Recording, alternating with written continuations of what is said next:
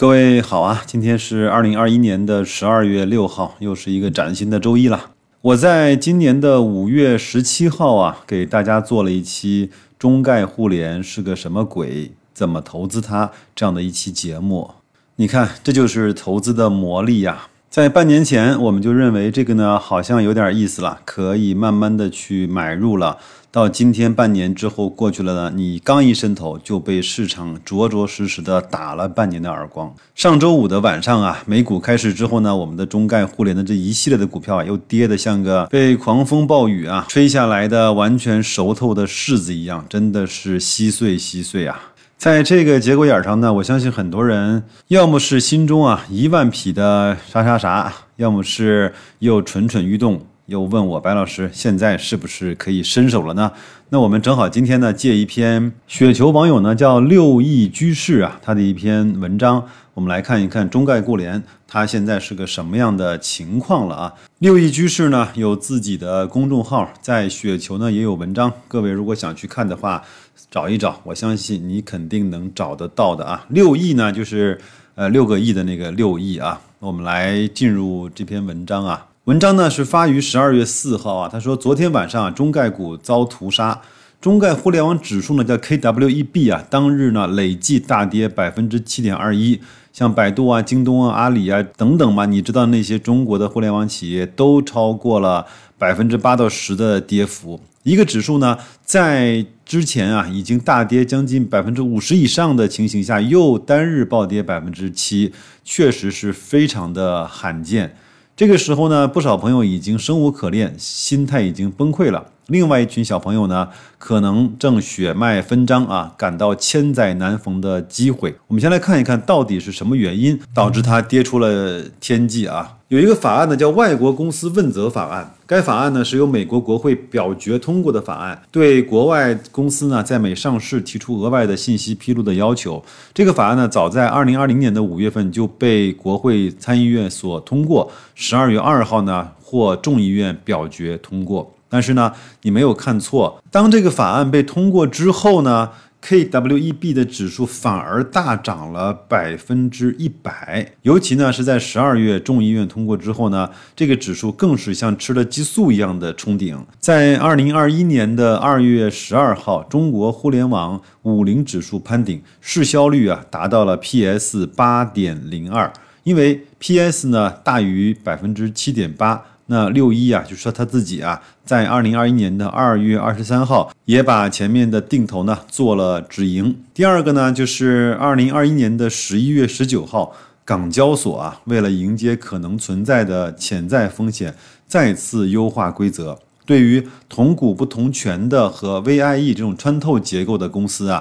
可以选择直接申请双重主要上市，那而无需呢为完全符合联交所的上市规则以及指引呢而改变自己的这种架构。简单来说，上市发行人若以后被海外交易所所除牌的话，这种同股不同权和 VIE 的架构可以保留。当年为什么很多中概股都流落海外去美国上市？呢，一个是啊，外国的投资者可能更加容易看懂中国的互联网企业；第二个呢，整个它的这种呃同股不同权以及这种 VIE 的架构，呃，在中国无论是主板还是港交所都不太容易推行啊，所以他们都到美国去上市了。那么最近这几年呢，基本上所有的中概互联网企业都陆陆续续的回归港股市场，做好了资本市场的二次备份。目前啊，中国互联网五零指数主要的权重中呢，腾讯、阿里、美团、京东、网易、百度、携程、小米、快手、B 站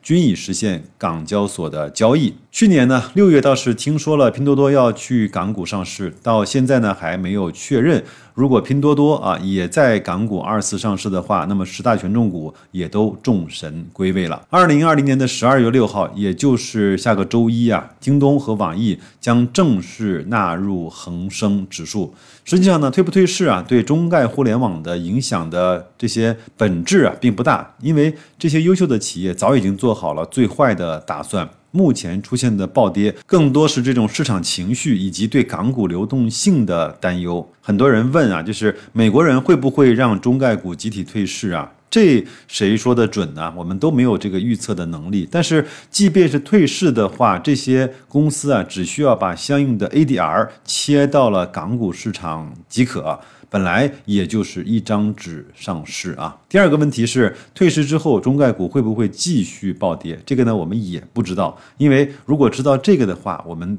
到港股去开个空单，绝对是财富自由哈。还有呢，就是最惨的是什么呢？就是我们不猜测中概互联呢都在香港做了备份，但是如果它真的是全部都从美股退了市，那么美国的投资者因为各种原因呢会抛售中概股的股份，那么这个呢？可能会迎来最后的一个惨烈的下跌，但是呢，作为那个 QDII 的这种基金啊，中概互联网本身呢就可以买买港股的资产，美股退市呢，基金公司就会切换到港股市场去买入资产。当然，这一个一个企业的不断美股退市，也不断的会影响市场情绪，港股的价格也一定会有剧烈的波动。当然，这种不得已的退缩策略会导致中概互联网全球化的指数呢暂时变成一个恒生化的指数。虽然整个港股整体的流动性较差，不优秀的企业难免会遭到暴击，但是呢，优秀的企业其实在哪儿都是一样牛的。举个例子吧，近十年以来。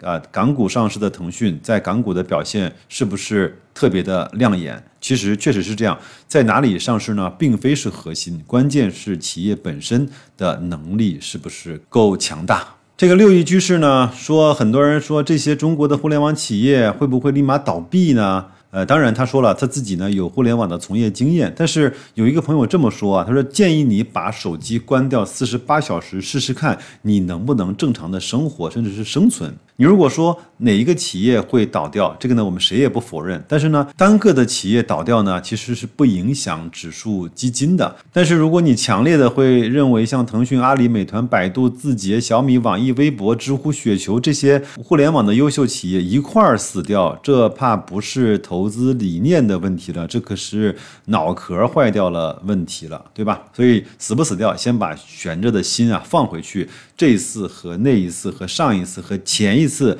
没有什么不一样。在文章的后半部分呢，作者呢是给了大家一些去投资这个中概互联的方法。这个呢，白老师我简单的做个介绍，但是我想说的是，各位一定要谨慎的去对待，不要。看到这些文字就去把自己的所有的资金都 all in 上去。一定要对自己的投资负责。我也谨慎的去推荐作者所说的，我认为还算是比较靠谱和正确的投资的方法，好吧？他说，你如果要做的话呢，首先还是要确保安全，做金字塔式的加仓。目前呢，这个 KWEB 啊，就是互联网指数呢，已经从一百零四点九四的高点呢，跌到了三十九点八五，已经跌去了百分之六十二。中国互联网五零的指数呢，以四点九一的。低估线计算，这个四点九一指的是市销率，好吧？点位呢，从一万两千点左右开始算啊。那跌至昨天晚上美股收盘之后呢，就是跌到了七千七百六十点，